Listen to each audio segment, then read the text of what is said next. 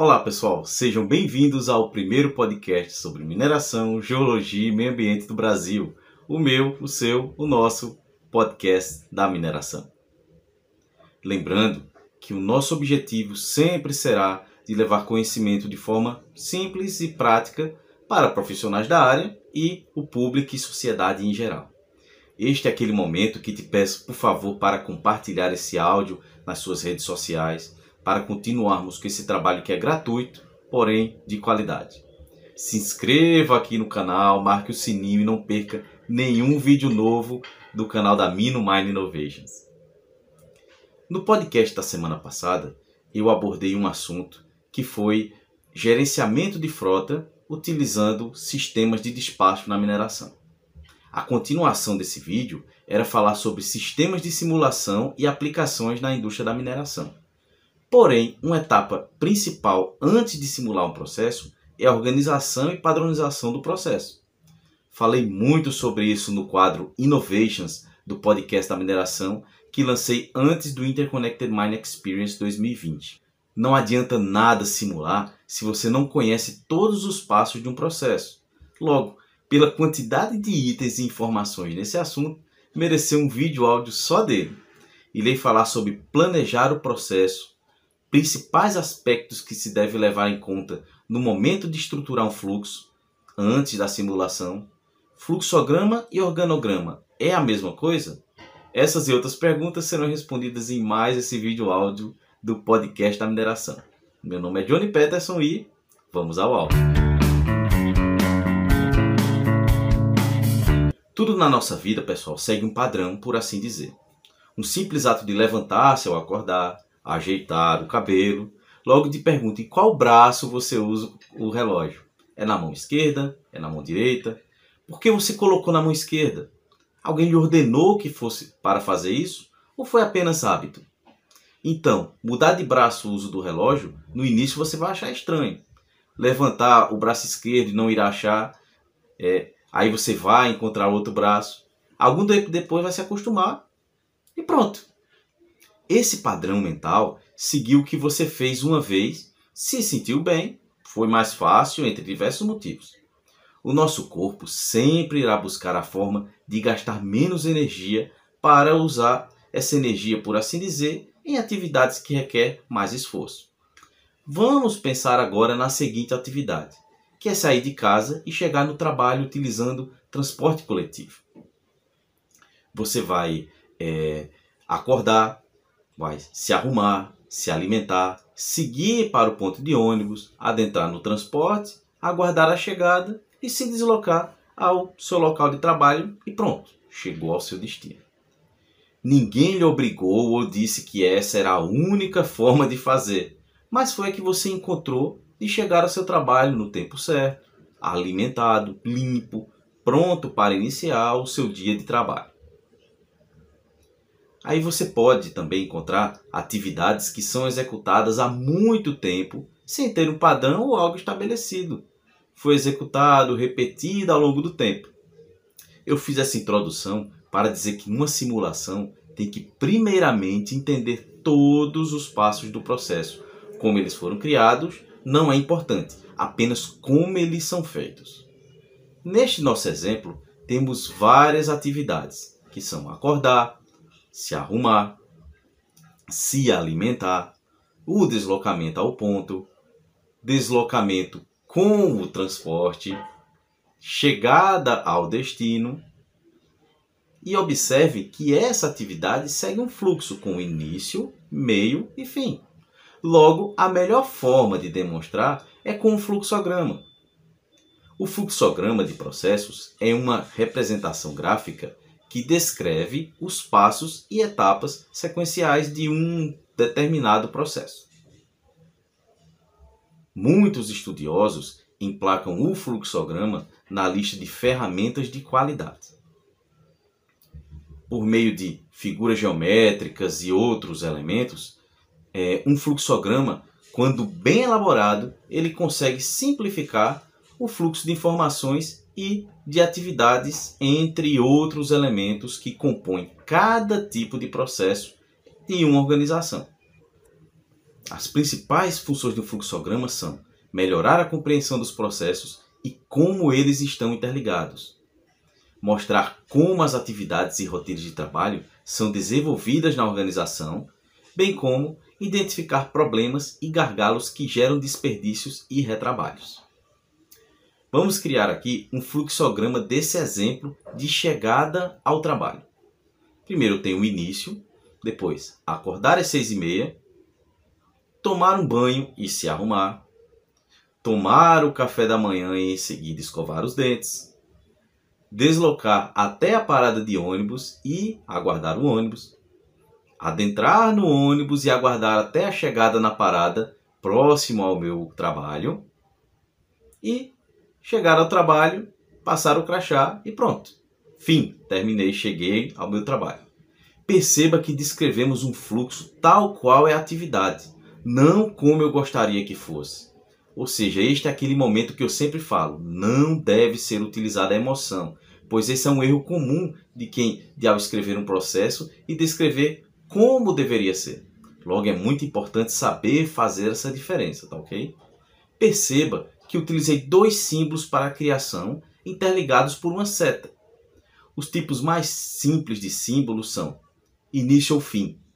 Toda vez que iniciar ou terminar o fluxograma de um determinado processo, você utiliza esses símbolos. Símbolo de decisão. Se um processo tiver algum tipo de decisão que, dependendo da situação, poderão sinalizar dois ou mais caminhos. Em linhas gerais, seria se sim ou se não. Daí segue o vértice do losango. O símbolo processo, este é o mais utilizado pois serve para indicar e descrever as etapas dentro de um fluxo. O fluxo de linha ou linha é utilizado como conector entre os símbolos de um processo. Serve para indicar a direção do, do fluxo do processo. Outros símbolos mais sofisticados são símbolo de processo pré-definido.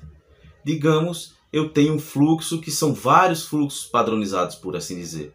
Logo, eu utilizo essa forma e faço direção a ela. No nosso exemplo, por exemplo, o fluxo foi acordar e chegar ao trabalho. Digamos que eu observasse esse fluxo como uma etapa dentro de várias atividades ao longo do dia. Logo, se tivesse um padrão, seria feito dessa forma. Existe também o símbolo operação manual, que é indicado para tarefas manuais dentro de um fluxo. Em alguns casos, pode sinalizar ou trabalhos não automatizados. O símbolo conector é, é ligar um ponto de um fluxo para outro fluxo, bastante utilizado para ligar uma etapa que esteja distante da outra etapa. Ou seja, quando um fluxo se torna muito grande, é mais fácil conectar dessa forma para a apresentação se tornar mais agradável e mais elegante, por assim dizer. O símbolo documento mostra uma etapa em que é gerado um documento. Por exemplo, um cliente aceita uma proposta, então é feito um quadro dessa forma. É muito importante que se tenha em mente a diferença entre fluxograma com organograma. Enquanto o fluxograma é aplicado dentro de uma organização, pode possuir inúmeros tipos de estágio de dificuldade e complexidade. Já o organograma é dentro de uma organização a ferramenta que representa a sua parte funcional, que de fato representa a forma estrutural da empresa. Através de visualizações gráficas, os colaboradores podem compreender melhor a forma como a empresa está organizada. É comum, pessoal, é, confundir inicialmente essas duas quando se está aprendendo, pois a tendência é anotar as etapas e tentar, e tentar entender aonde ela se encaixa e quem é o responsável por ela. Mas tenha em mente que o fluxo é uma ferramenta, sobretudo, para garantia de qualidade. Fica essa dica. E falando em qualidade, o importante passo antes de criar um fluxo é planejar o processo, ou seja, mapeie todas as etapas em que o processo passa. Eu já vi trabalhos na mineração que o problema era desconhecido, por assim dizer. Daí, numa primeira reunião, se faz o famoso brainstorming, que é a chuva de ideias, tendo em vista o entendimento e solução do problema. Daí então, esse é aquele momento em que você deve sugerir um passo para trás, também por assim dizer, que é o entendimento de todo o processo. Visitar todas as etapas, visualizar como tudo é feito, investir tempo nessa etapa. Por que eu estou falando isso? Pois uma ideia que surgiu numa reunião foi similar é, o processo de entender quais os fatores poderiam ser alterados dentro de uma amostragem. Daí surgiu uma oportunidade, onde eu sugeri que o estagiário fosse entender todo o processo para saber o motivo da alteração do fator em questão e esse seria o seu projeto de estágio. A pessoa ficou indo um mês, todos os dias, acompanhando todas as etapas e escreveu um fluxograma mostrando que o principal gargalo era na coleta do minério. Não existia um padrão, ou seja, um amostrador fazia a coleta com profundidade e o outro com outra. Daí, é, um cavava mais, levava mais uma amostra mais representativa. Logo, o final sempre seria diferente, sempre teria essa variabilidade. Logo, não adiantava nada simular os parâmetros que influíam na, na, no cálculo da densidade, se não existia um padrão para a amostragem.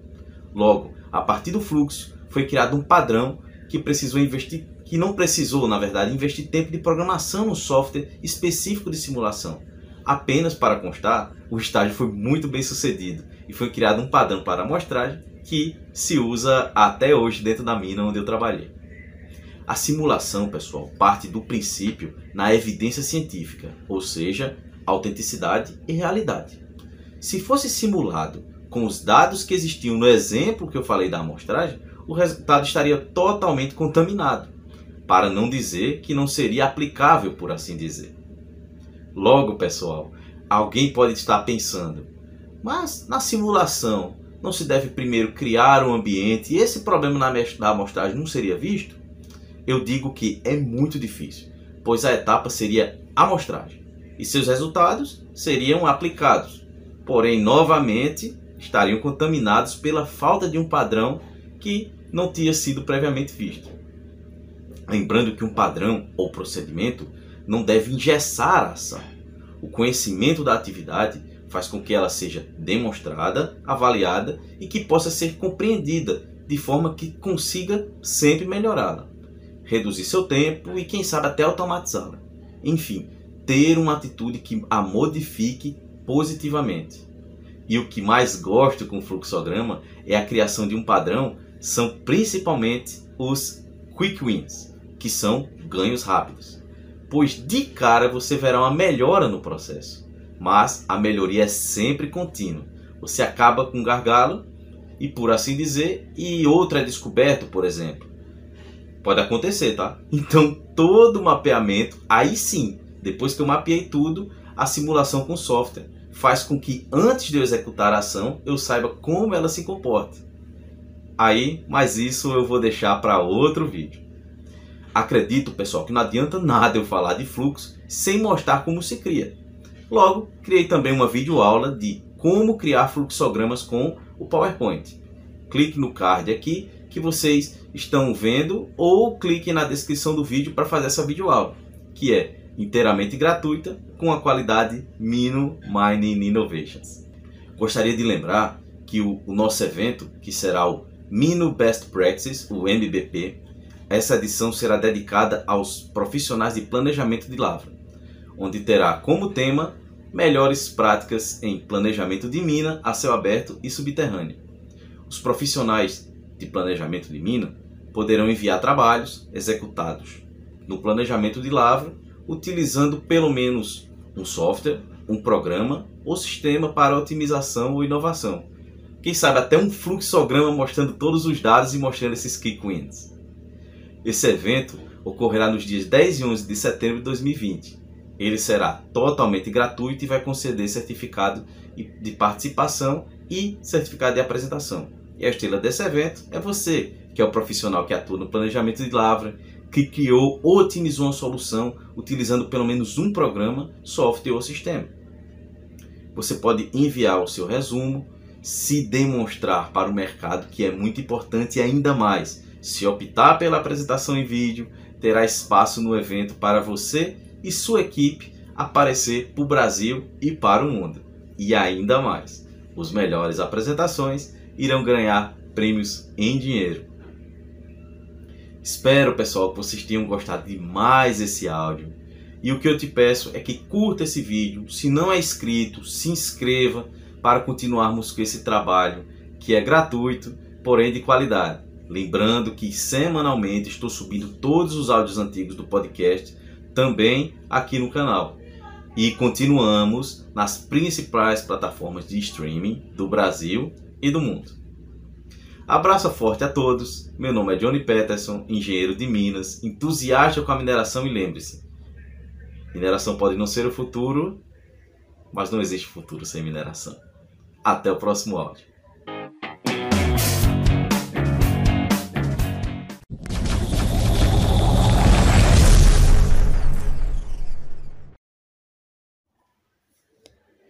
Este áudio é patrocinado pela Dassault Systems, patrocinador diamante do Mino Best Practices, edição Planejamento de Lavra Céu Aberto e Subterrânea.